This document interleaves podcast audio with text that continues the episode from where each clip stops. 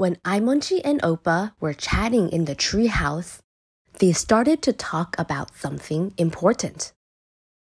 Aimonchi, thank you for taking me to explore the forest the last few days. It has been so fun. I now need your help. We need to look through clues to solve the crisis at Wisdom Planet 815, Opa said. He took out the wooden box that he brought with him. No problem. Let me help you. What's inside the wooden box? Aimonchi asked Opa. There are a few photos in the wooden box. See? This one is a photo of my grandfather and his good friend, Opa said impatiently. Wait, this person looks familiar. I must have seen him somewhere, Aimonchi said while staring at the photo.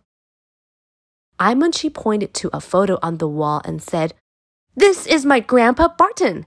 Opa, look over here. Opa exclaimed, What a coincidence! Our grandpas are good friends too. Next to the photos hanging on the wall, there were candles there to illuminate the room. Opa, who had never seen a candle before, asked curiously, Aimonchi, what are these things that light up? This is a candle. We light it after the sun goes down to illuminate the treehouse, Aimonchi explained.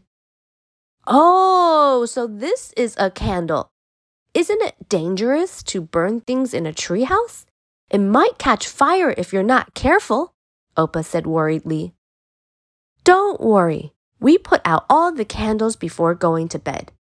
We carefully check that all the flames are completely extinguished. My family cares a lot about disaster prevention in order to protect our treehouse and everyone's safety, Aimonchi said confidently. Aimonchi found some shiny things on the table. Hey, what's that? Aimonchi asked Opa. That's the key used to open the wooden box. See, there are seven keyholes of different shapes on the wooden box. Only the right key can open the wooden box and get different clues. Do you want to try it? Opa encouraged Aimonchi. Aimonchi accepted the challenge. He compared the key to the keyhole on the wooden box. This shape is very different. I've never seen it before. No matter how hard I try, I can't open the box. It's so hard, Aimonchi said impatiently. Aimonchi, don't be discouraged. Does it look like a small chair? Opa encouraged Aimonchi patiently. Yes, thank you. I will try again, Aimonchi said happily. Ha! Huh, I finally found the right keys to all seven keyholes. Thank you for your help. Aimonchi breathed a sigh of relief. Opa said happily, Aimonchi, you were great. As long as you are brave enough to try and have enough patience, you can complete the challenge.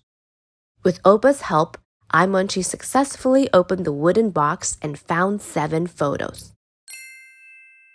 Do you want to know what clues are in the photos? Stay tuned for the next episode. Many more adventures are waiting for you.